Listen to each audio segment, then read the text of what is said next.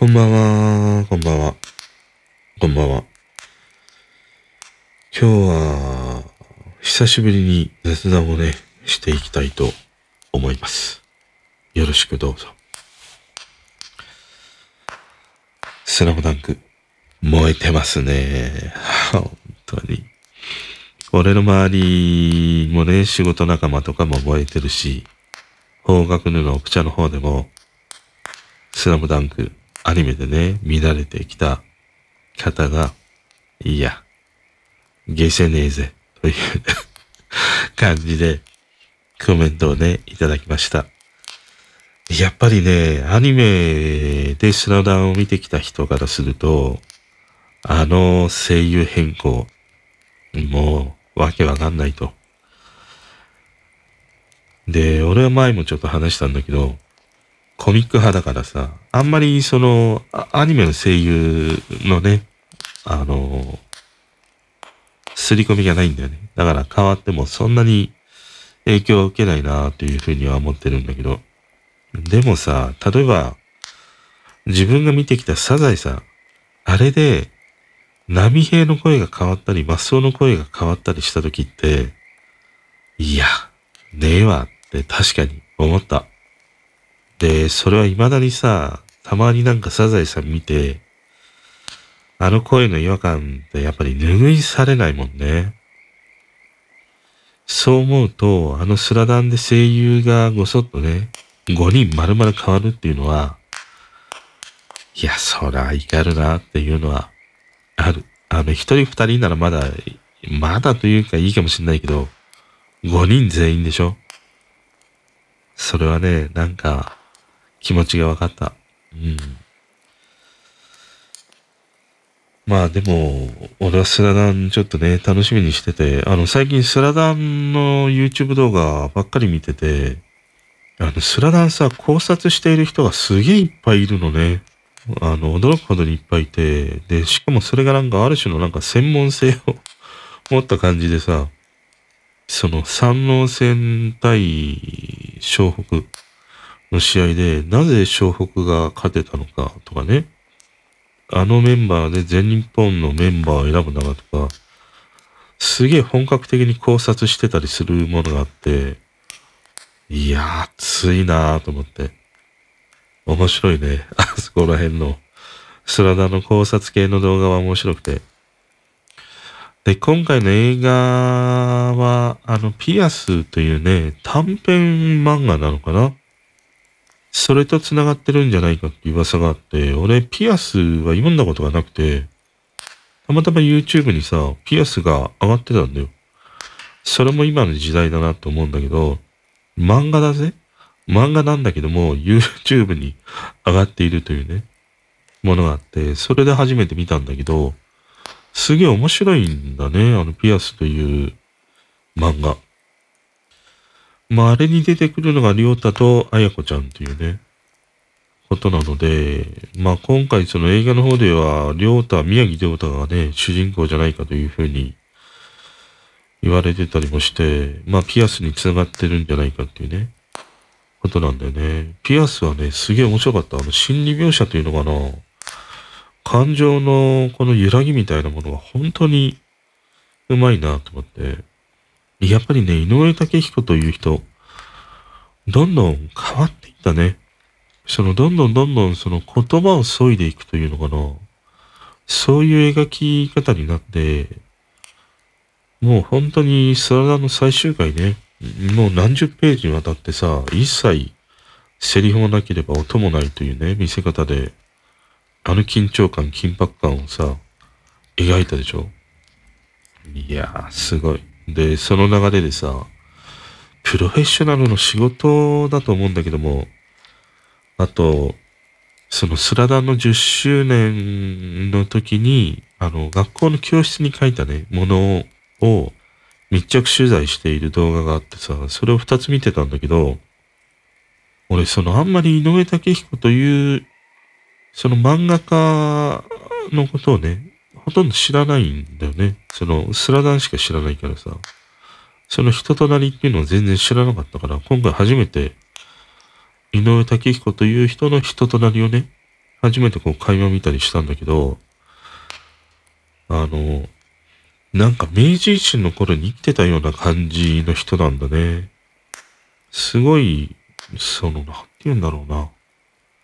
ぶっとい芯が体の真ん中にあって、それが全然ブレていないっていうね。あの感じがなんか明治維新の時に生きていたあの面々の中に彼がいてもなんか不思議じゃないみたいな、そんな感じを受けたね。うん。いや、すごい作家だなと思った。うん。だからスラダンって、例えば昔のなんていうの？様々な古典があったりとか、あの、小説があったりするじゃん。例えば三島由紀夫がある、太宰がいるとかあるんだけど、その昭和の時代っていうのはそういうものがあったんだけど、でもこの平成とかね、令和の時代にこうして漫画で書かれたものって、例えばああいう太宰や三島と同じように、10年後、もう50年後、100年後、同じようにね、残り読まれ続けるものになっていくんだろうなっていう。それをあの彼のあの仕事ぶりを見ててね、思った。でね、あの、井上武彦と、たっつぁん、山下達郎、共通点があるんだよね。それは、こう、やっぱり時代と寝ないということがあって、その未来に残っていく、残り続けていくものづくり、そういうものをしていきたいっていうね、考えなんだよね。それは井上武彦も言ってたし、まあ、たっつぁんも全く同じことを言っていて、やっぱりこうして残り続けていくクリエイターの人たちって、そういうその、ある種今の時代にね、流されてしまって、今の流行りを追うだけではなくて、そこではなくてね、やっぱりその先に残る普遍のものっていうのがさ、必ず音楽にも、ああいう漫画というストーリーにも、やっぱり変わらず人間が持っている、うーん、感情みたいなものとか、うん、感じるものとかっていうのはね、変わらないものがあるから、そういうものをこう捉まえながらね、今の時代とでない、今の時代に流されないものづくりをしているというのがね、ああ、同じなんだなっていうふうに思った。だから井上武彦が明治のね、明治維新の頃の人であるならば、ある種たっさんにもそんな感じが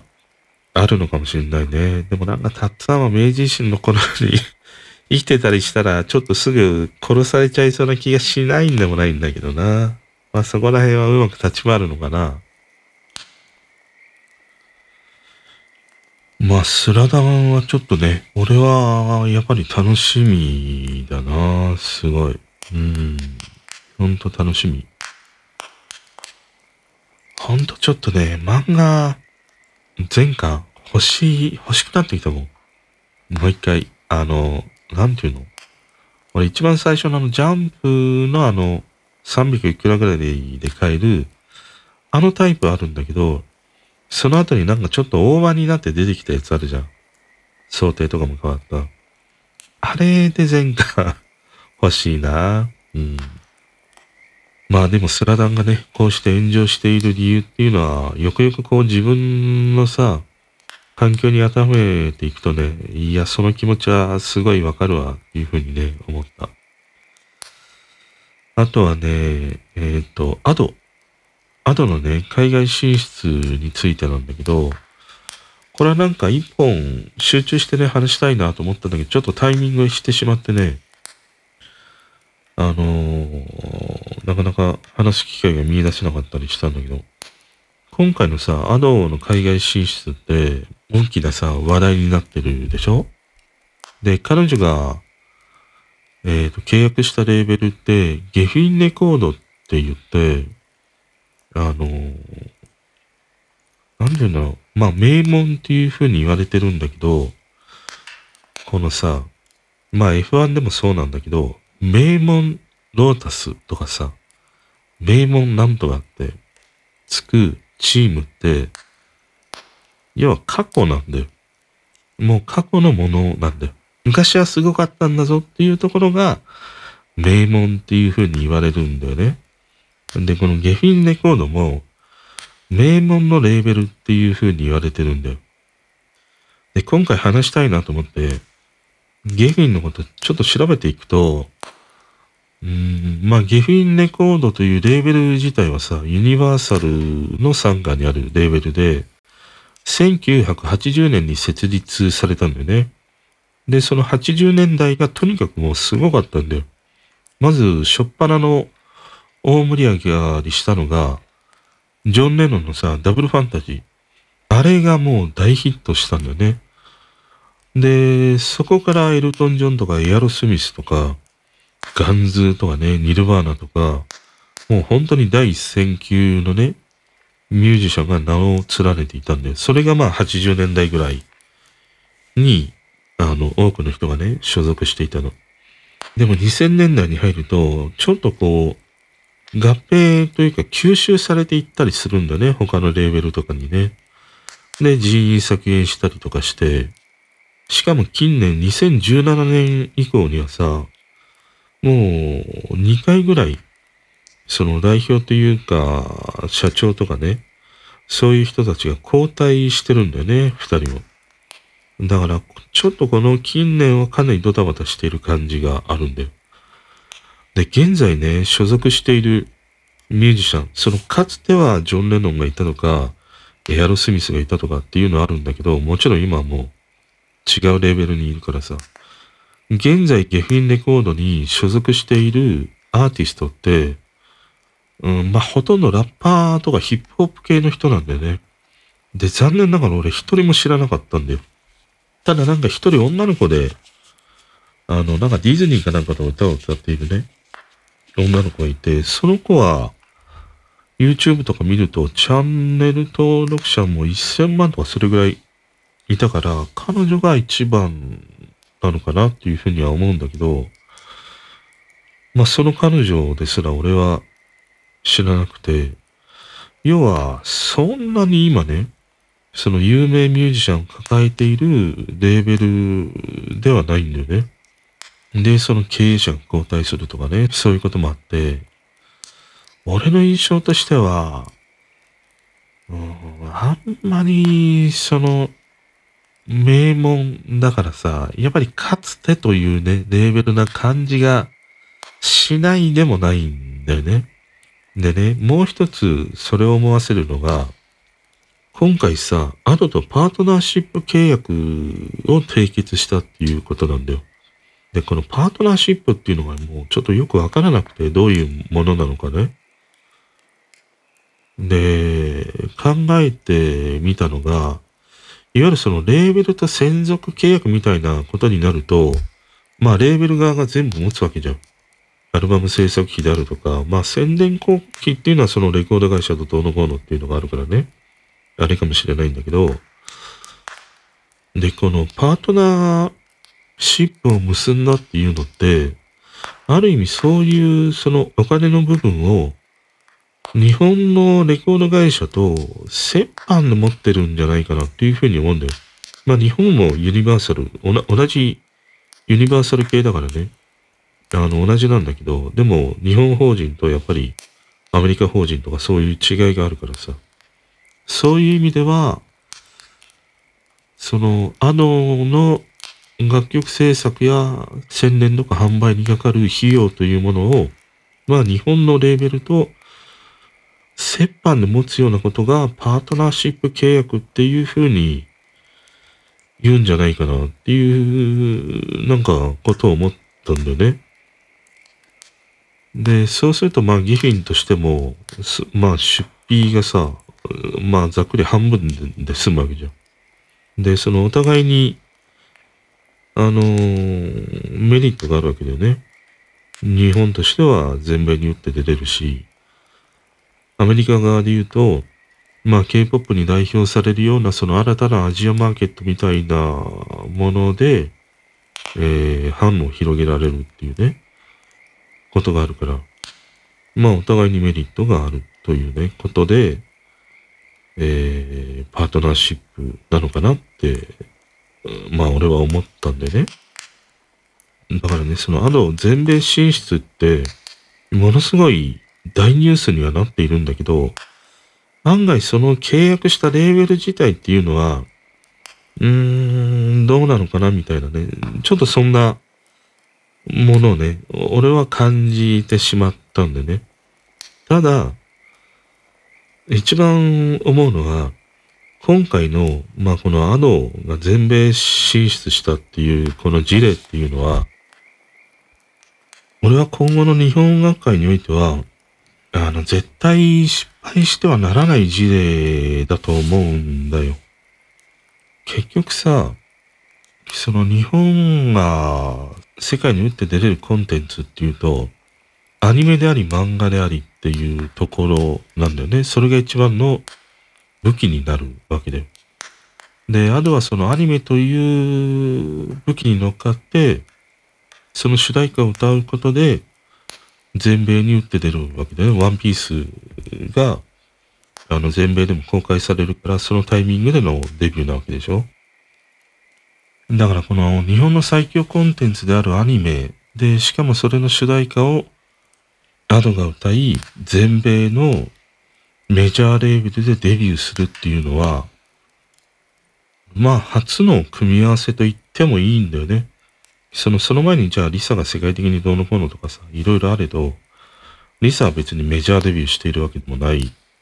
で、しかも鬼滅の刃って、あの、まあ、最初から世界を狙っていたかどうかちょっとわからんけれど、まあ、やっぱり徐々に火がついてっていうことなわけだ。でも、ワンピースの場合って、ある程度も最初から、そのグローバルマーケットに対して打っててよ。で、その歌をワードが歌う。しかも、同じタイミングで全米デビューというね、タイミング合わせてっていう。これがこけてしまうと、いわゆる日本の最強コンテンツであるアニメで、それの主題歌を歌う、こういうコンテンツでアメリカでデビューしてこけたとなると、次が続いていかないんだよ。だからね、このアノとアニメの組み合わせで全米デビューっていうのは、いや、かなりね、日本のレコード会社なり、事務所なりっていうのは本腰を入れてやらないと、次が続いていかない。で、今さ、その、まあ、ジャニーズでやったトラビスジャパンがメジャーレーベルからデビューっていうね、ものがあったり、まあ様々、その、グローバル展開をイメージしたようなアイドルグループとか出てきてるんだけど、でもそれってさ、あの、言ってしまうと、BTS の全部後追いなわけだよね。その BTS の、うーん、ああいう感じと似たものまた戦略的にも似たような感じでのアプローチなわけで。で、それをやっている限りは、結局 BTS は、まあ超えられないし、うーん、結局、どうなのかなっていう感じがあるんだよね。あの、全く可能性はゼロではないから、3年後、4年後、だったらね、トラビスジャパンがさ、すげえことになってるかもしんないけど、でも今の感じを見る限りではさ、どうしても BTS の後追いにしか見えない。でも、アドの打ち出し方っていうのはさ、もう日本独自なんだよ。要はさ、どこでも誰でもできることではなくて、K-POP でもできる、日本でもできるっていうことではないんだよ。日本しかできない、あの打ち出し方なんだよ。今回のアドの事例って。だから失敗してはならないんだよ。今回ね、このアドが背負っているものって、俺は相当大きいと思うよ。まあ、彼女自身は二十歳になったばかりでね、あのー、その重さを彼女自身背負いきれるかどうかっていうね、こともあるし、まあ、プレッシャーもあるだろうけど、まあ、その周りにいる大人たちも、かなりね、本気でやっているんじゃないかなって思うんだよね。そう考えるとね、やっぱり最初の一歩。ということではね、この後のね、成功。もう願わずにはいられないね。うん。彼女が成功することで、その次がさ、出ていけるわけなんだよ。アドの次には誰がいる、彼がいるってさ、いっぱいアドに続くミュージシャンっているわけでしょ、日本には。このね、やっぱり日本がグローバルに出ていくっていうと、この売り方だと俺ももう、アニメとの組み合わせなんだよ。やっぱりアニメの主題歌であり、アニメのなんかテーマ曲エンディング、それとのね、セットしか、俺は今のタイミングでは世に、世界にね、打って出ていく方法っていうのはないなって思うからね。もうちょっとね、アドリア、頑張ってほしいよ。いいじゃん、プリキュア歌ったって。本当に。かわいそう。かわいそうにさ、彼女だってプリキュア好きなのにさ。まあでもそれもわかんないな。あの、スラムダンクと一緒で、本当にプリキュア好きな人からしたら、いや、私のプリキュアを歌わないでっていうこともあるのかもしれないね。うん、だからちょっとね、アドの全米進出に関しては、あの、見守りたいね。本当に。ぜひ成功してほしいなって、本当に思うわ。あとね、武田鉄矢。このバカチンガーっていうね、武田鉄矢。秘宝です。武田鉄矢が炎上してました なんか昨日のワイドなショーで、その、横取りしたり、なんか出しゃばりすぎたっていうことで炎上してたんで。で、ワイドなショー録画したのを見てたんだけど、確かに俺も見てて、いや、ちょっと哲也、うざいなって 俺も少し思ったの。いや、そこでわざわざ出てこなくていいじゃねえかとか。そしたらあの女、あれが炎上したんでね。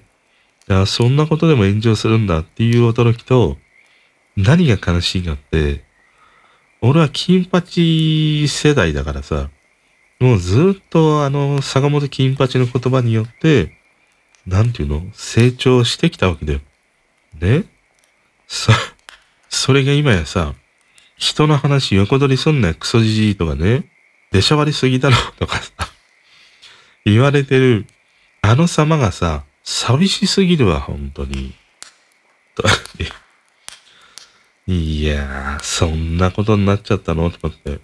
だからもうその金八を知らない世代の人たちが、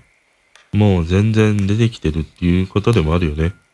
うん。ただまあ、金八を知っている世代としても、うん、やっぱり武田鉄矢は、自身でね、金八のイメージから脱却しようっていうさ、その、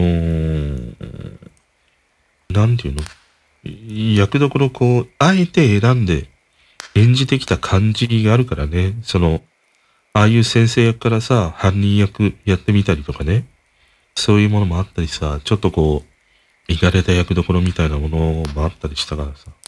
だからあえてああいう先生路線のものから真反対になるものを選びながらね、やってきたということも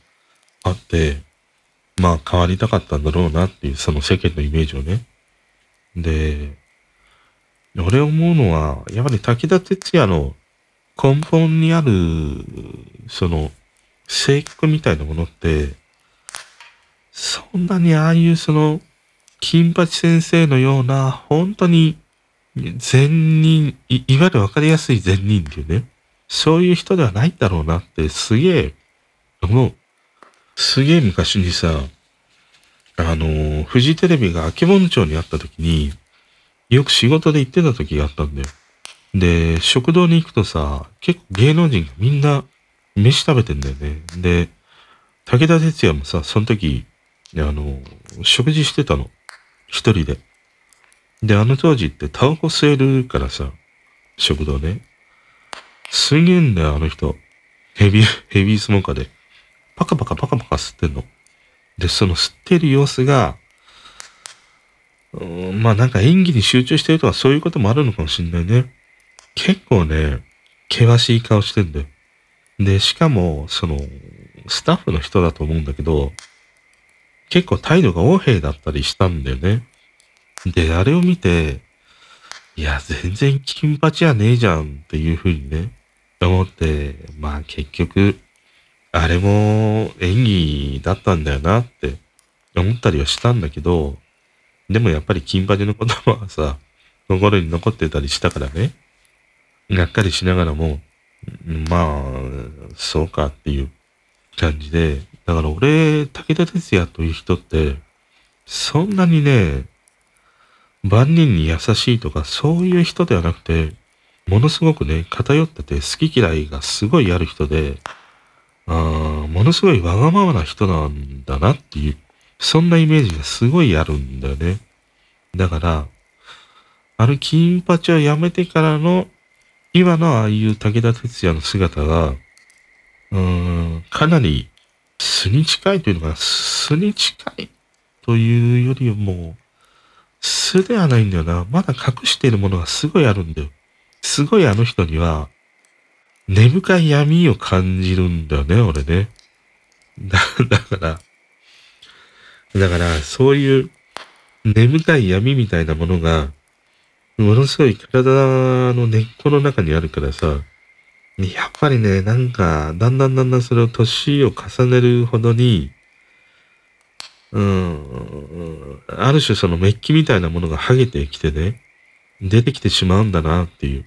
そんな感じがすごいする、うん、見てて。だから、ちょっとあの、TBS のさ、朝の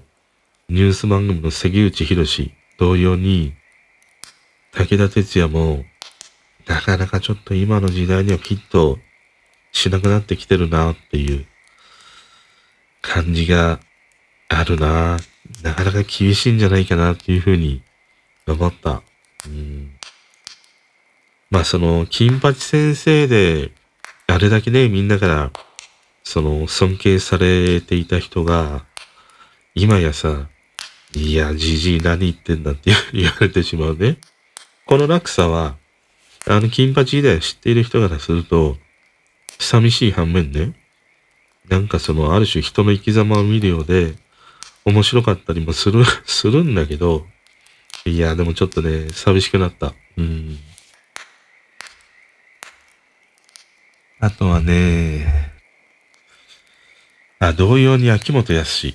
うん。なんか、昨日かな？秋元康の特集をやってたんだよね。6ちゃんかな ?8 ちゃんかな？でやってて、で見て、俺、秋元康のさ、その様々な制作現場の裏話系の話はね、すごい好きなんで、好きだし、日曜日の1時からやってるさ、前は、えー、あの、中国に行った女の子、小じはるじゃなくて、小島なんとかっていう女の子とね、いいこと聞いたっていう FM やってて、あれ昔から聞いてるんだけど、彼女が辞めてから今、秋元康がソロでやってて、今週、先週か、の放送さ、フミヤとやってたんだよ。あの、藤井フミヤ。で、あの二人ってすげえ仲がいいからさ、面白かったんだよ、すげえ。で、ああいうその、なんて言うんだろう。様々な、まあ仲間との話とか、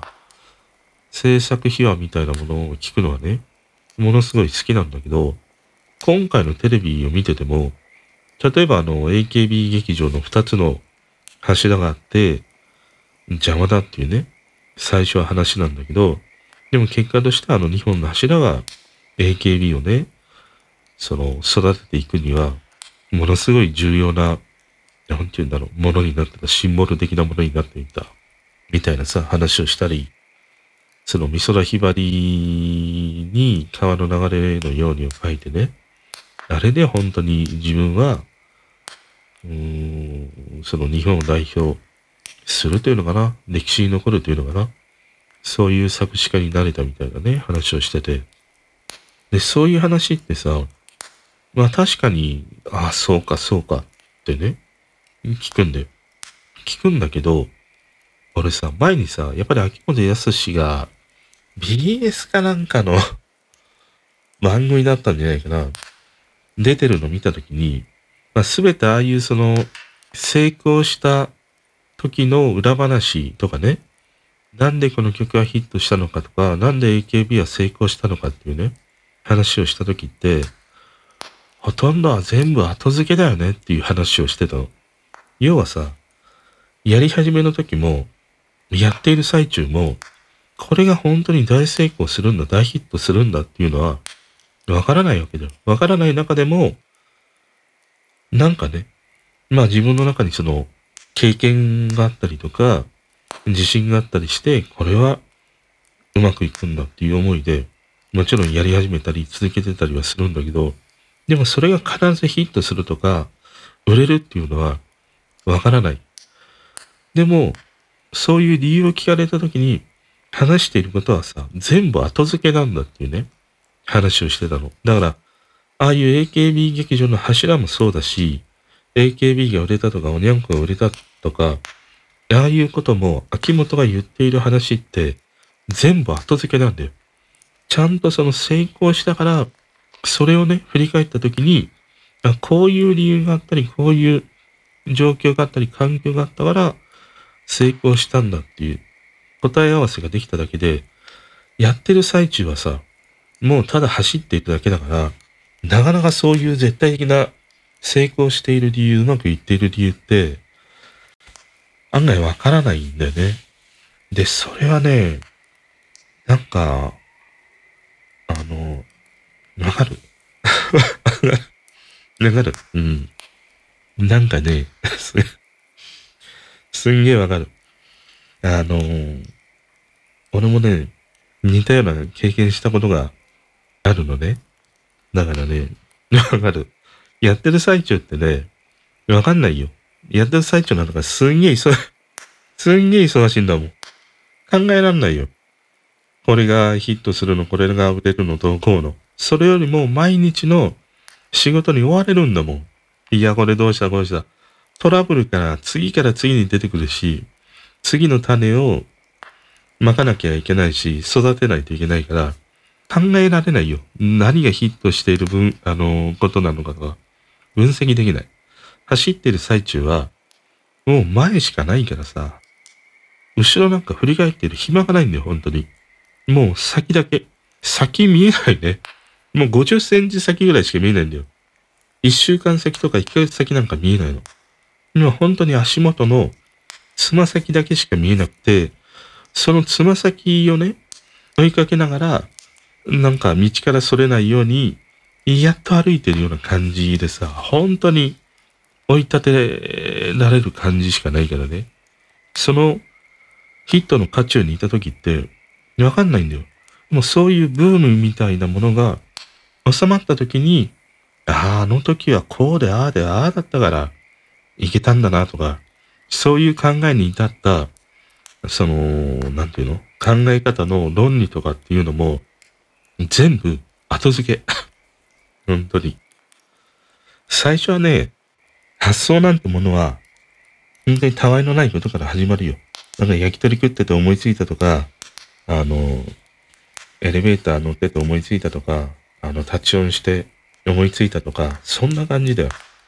そ、そんな感じ。でそっから実際に始めてみて、成功して振り返った時には、いや、実はあの、ね、立っておしっこしてた時に、あの、便器の丸いボールに 当てている。あの図を見た時に私は、フジテレビのね、球体ドームっていうものを思いついたんですとかね。いくらでもそんなのいい、あの、演出できるから。だからね、秋元の話とかを聞いてると、いや、すげえなんか後付け感がすごい、すごいなと思って。でもそこら辺は、放送作家であるなと思って。うん。やっぱりね、あの、やっぱすごいと思うよ、俺。うん。だって高校生ぐらいの時からさ、放送作家でスタジオ入って書いてたわけでしょ？俺高校生の時なんか、もう学校行くの行かないのでさ、学校行ったら行ったで寝まくってるしさ、学校終わったらバイトだしさ、そんなクソガキみたいな時代にあって、秋元康はさ、テレビ局とかラジオ局に行って、大人たちと一緒にね、第一線で放送作家でさ、書いてるわけだよ。で、しかも未だに活躍し続けてるわけだよ。これはね、ただもんじゃないよ、本当に。うん、ただのアンパンマンじゃないんだよ、本当に。いや、それは思ったな。うん。あの、これを最後にしようかな。あのさ、TikTok ね、また TikTok なんだけど、えー、っとね、TikTok 最近見てるとさ、すげえ感じるのがね、なんて言うんだろう、いわゆるその TikTok って、ルッキズム問題があってさ、要はそのあんまり、まあ容姿があまり良くない人たちのその動画みたいなものがね、えっ、ー、と、積極的に表示されない、そんなその、まあプログラムを書いていたということで炎上したんだよ。要はその可愛い子とか容姿に優れている人の動画だけが、まあ積極的に表示されるっていうね、プログラムだったの。でもそれが、まあロジックがつつかれて、バレてしまってね。まあそれから、まあ変えていったと思うんだよ。そうするとさ、今って逆にね、うん、まああれってその、見ている物事ね、あの連携で繋がって表示されるから一概に、あの、俺が見ているものが全てそうなるっていうことではないとは思うんだけど、少なからず俺が見てたものってさ、例えば、1年前、まあ1年、2年ぐらい前とかかな。あの、同じようなさ、例えば可愛い女の子の見てたとするじゃん。そうすると、もうずっとさ、可愛い女の子の動画しか出てこないんだよ。でもね、最近って、その可愛い女の子の動画をね、見たいなと思って見るじゃん。でもさ、表示されるのが出てこないんだよ。可愛い女の子、全然レコメンドされないの。それよりも、なんかね、わけのわかんない。わけのわかんないって言ったらあれだな。ちょっと海外のものがすげえ多いんだよ。タイとか、なんか、東南アジアとか、ああいうところの動画がすんげえ表示されるようになったんだよね。あと、もう一つが、その、なんて言うんだろう。いわゆるね、まあもちろんみんな、その人の美しさに関してのさ、感じるものって違うとは思うんだけど、少なからずね、俺が、あ、この人かっこいいなとか、この子かわいいなっていうようなものが、ほとんど表示されないの。それよりも、ちょっと俺から見てね、なんかちょっとおかしいな、この人っていう人のものとかね、またそういうその美人なことがかっこいい人が、ちょっとその顔とかにいろんな今エフェクトで加工できるからさ、あえてその自分の容姿みたいなものを崩してね、アップしている動画ってすげえ多いんだよ。だから、あの、見ててさ、ちょっとげんなりしてくんだよね。もう次から次にさ、いや、ちょっと見るに耐えないなっていうね。申し訳ないんだけど、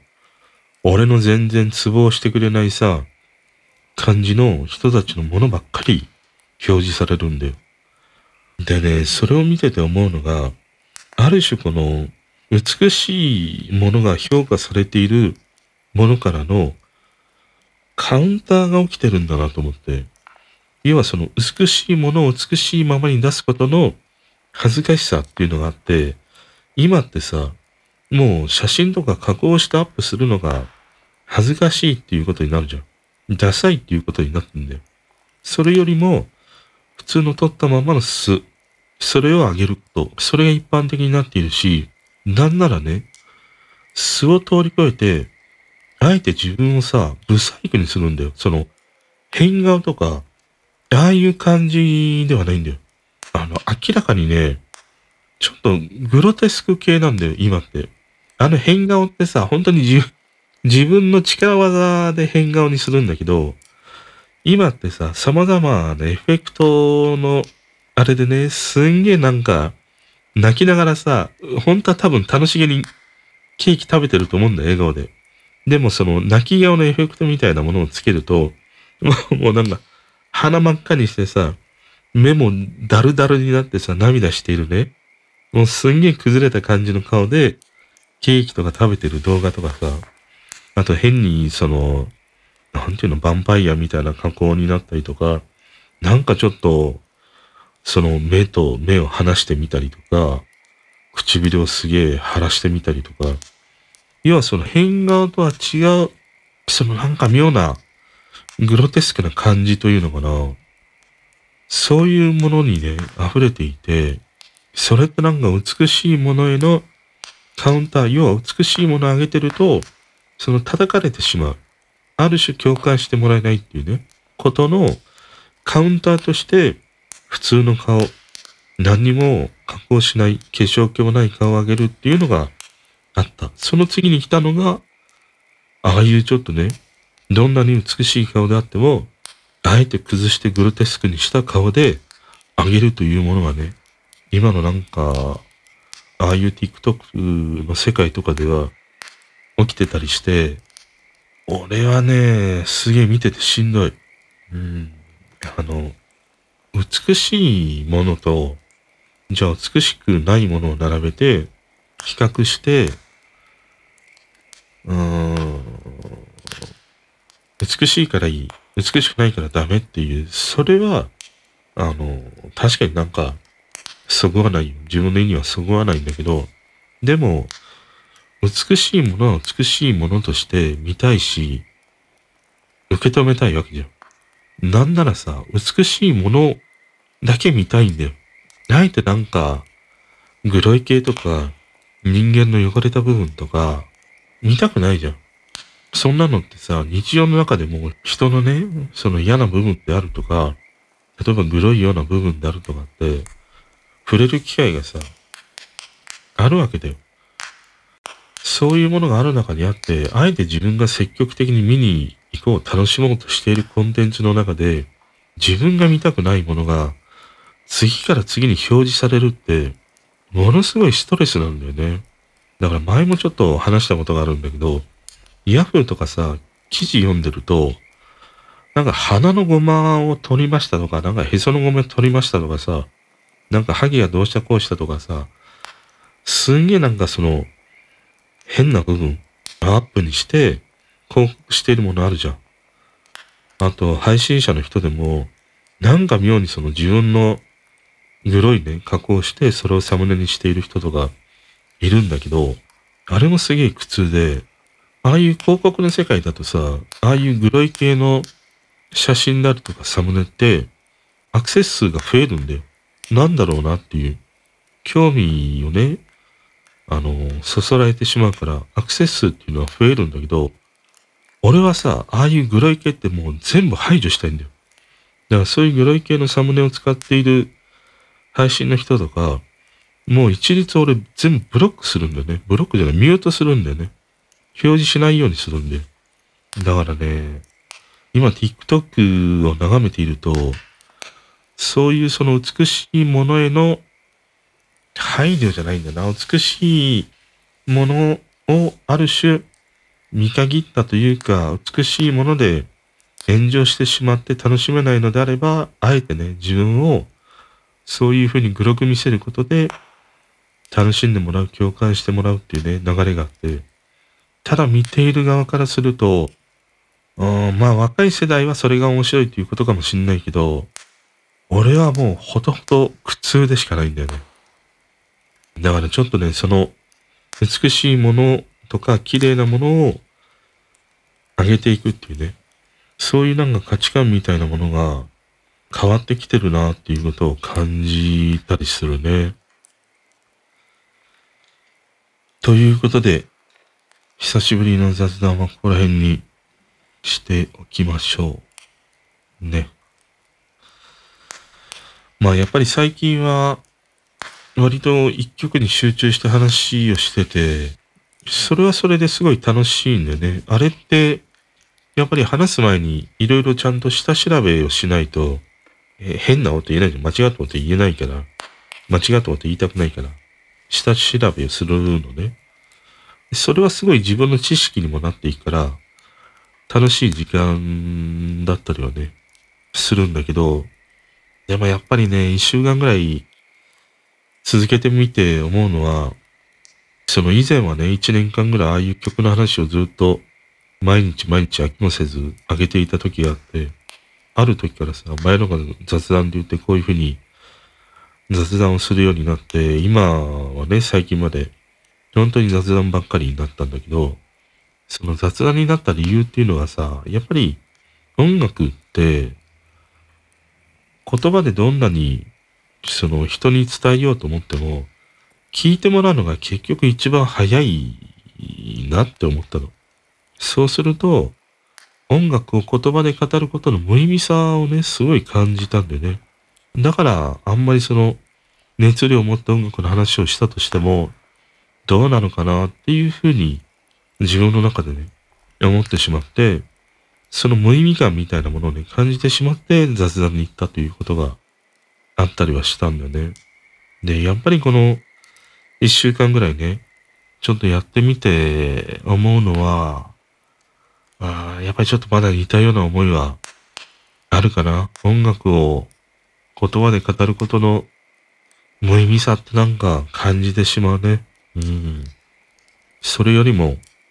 いや、この曲いいから聴いてっていう、それが一番音楽に関しては早いなっていうふうに思うな。で、そのミュージシャンが好きとか、その曲が好きになって、深掘りしていく。その次の段階でね、その歌詞がどうしたこうしたとか、あのアレンジがどうしたこうしたとかさ、そういうところに行くのであって、でも、ほとんどの多くの人って、もうその手前だね。その曲を聴いて、あ、なんかこの曲いいな、好きだなっていう。ほとんどがそこでやっぱり止まってしまうからさ。その先にある言葉にしてね、伝えることの、うん、まあ無意味ではないんだけども、なんかね、何やってんだろうなっていうふうに、自分自身はね、思うところが、やっぱりちょっとあったりしたかな。うん。まあただ自分としてはね、自分自身がやってることはさ、自分自身は楽しめてるから、まだいいんだけど、これが自分自身も楽しめなくなって、なんかやっている感、やらされている感みたいなものが出てきたら、やっぱりね、続かないんだろうなっていうふうには思ったね。そういう意味では、あの、続いてるっていうことは、まだ自分の中にね、楽しめるものがあるからさ、うん、そんなこと思ったりしたかな。ということでね、今日はね、ちょっと久しぶりに雑談をしてみました。またね、えー、雑談に流 れていくのが、また音楽に集中していくのが、ね、ちょっと気分次第でみたいなところがあるんだけど、またね、あげた時にはぜひお付き合いいただければと思います。それでは、おやすみなさい。